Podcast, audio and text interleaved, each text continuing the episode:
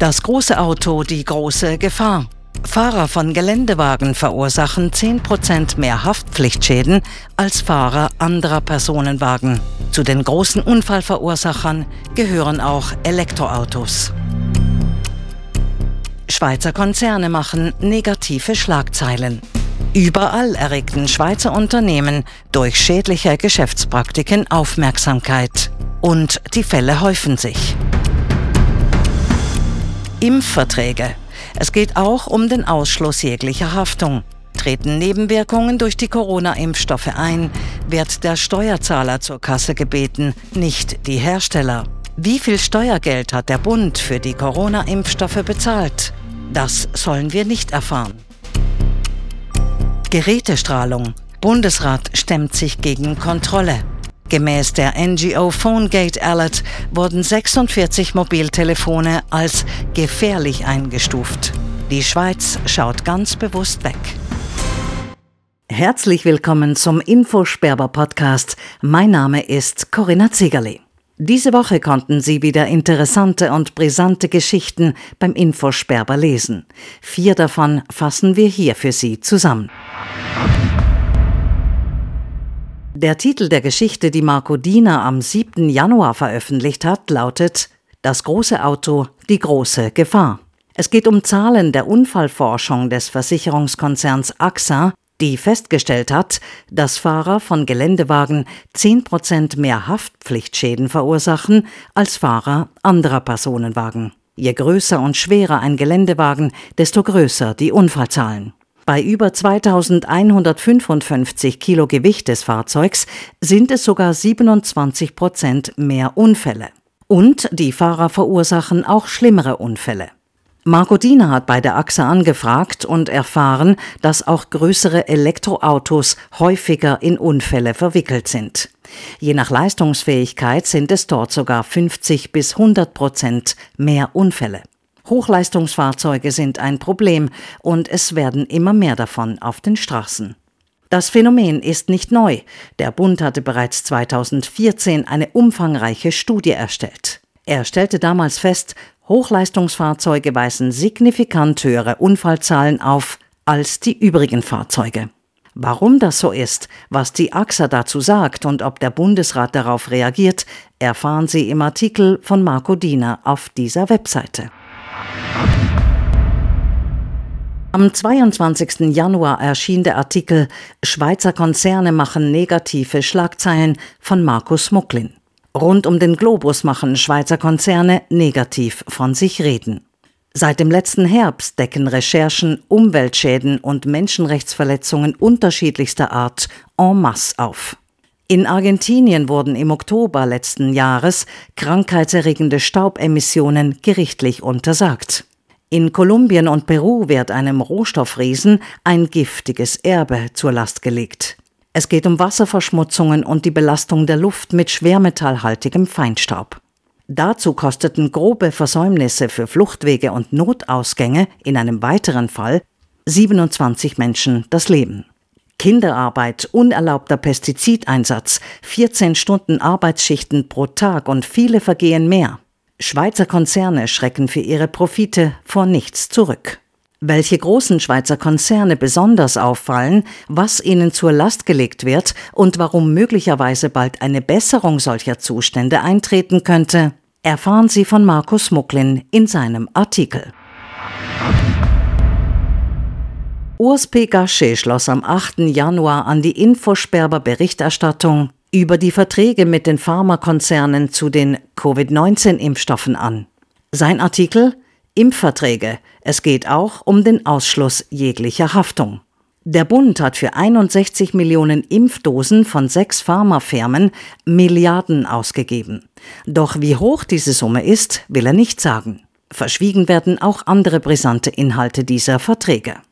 Urs Pegasche, du hast dich mit dem Thema auseinandergesetzt. Ist es ein übliches Vorgehen, dass der Bund verschweigt, wie viel Geld er für die Beschaffung von Medikamenten aufwendet?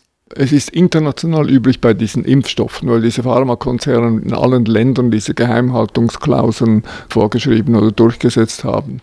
Es gibt äh, gerade bei den teuersten Medikamenten gegen Krebs, gibt es heute eine ganze Reihe, wo, wo die Preise nicht bekannt gegeben werden. Das sind hochvertrauliche Preise. Selbst beim Bundesamt für Gesundheit wissen nur zwei, drei Leute, was da ausgehandelt wurde. Wie begründet der Bund dieses Vorgehen? Ja, er sagt, wenn wir als einziges Land diese Klausel nicht unterschrieben hätten, hätten wir keine Impfstoffe bekommen. Der eidgenössische Datenschutz- und Öffentlichkeitsbeauftragte Adrian Lopsiger hat sich auch dazu geäußert. Was sagt er? Ja, er ist natürlich dafür, dass die Preise bekannt gegeben werden, hoffentlich auch.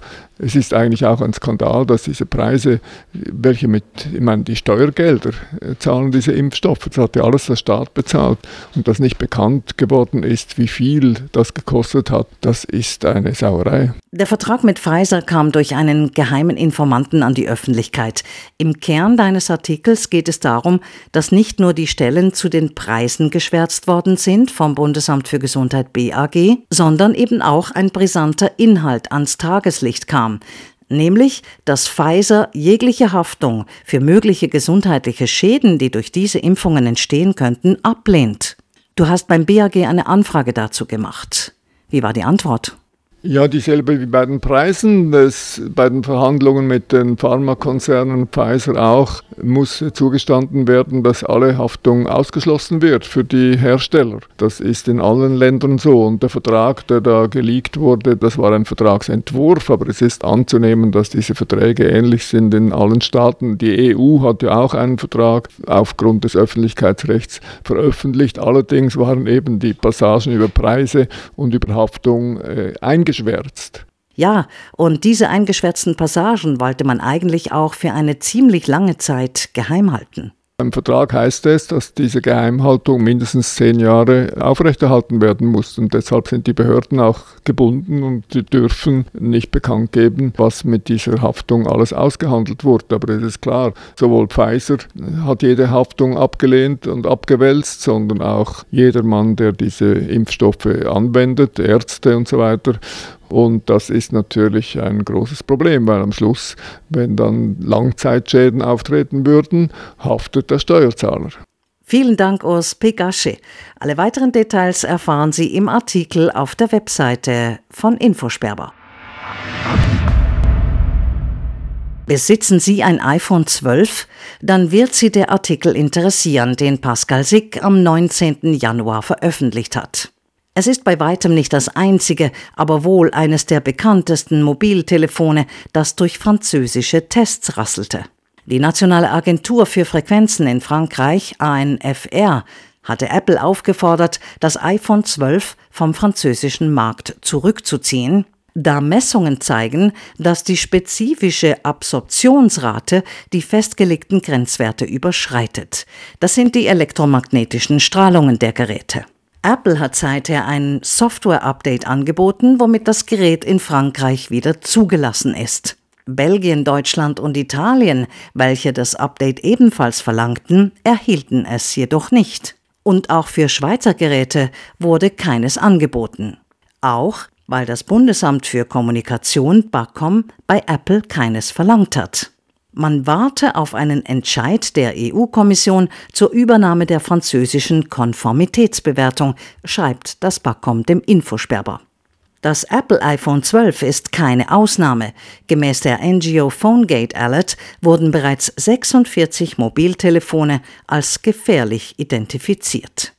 Die Schweiz reagiert nicht auf französische Warnungen, obwohl zwischen der Schweiz und EU-Ländern wie Frankreich, ein Abkommen über die gegenseitige Anerkennung von Konformitätsbewertungen besteht. Der Bundesrat nimmt mögliche Gesundheitsrisiken bewusst in Kauf. Wie die Behörden auf kritische Anfragen reagieren, erfahren Sie im Artikel von Pascal Sick beim Infosperber. Das war's vom Infosperber Podcast. Wir wünschen Ihnen eine spannende Lektüre und hören uns nächste Woche wieder. Mein Name ist Corinna Ziegerle.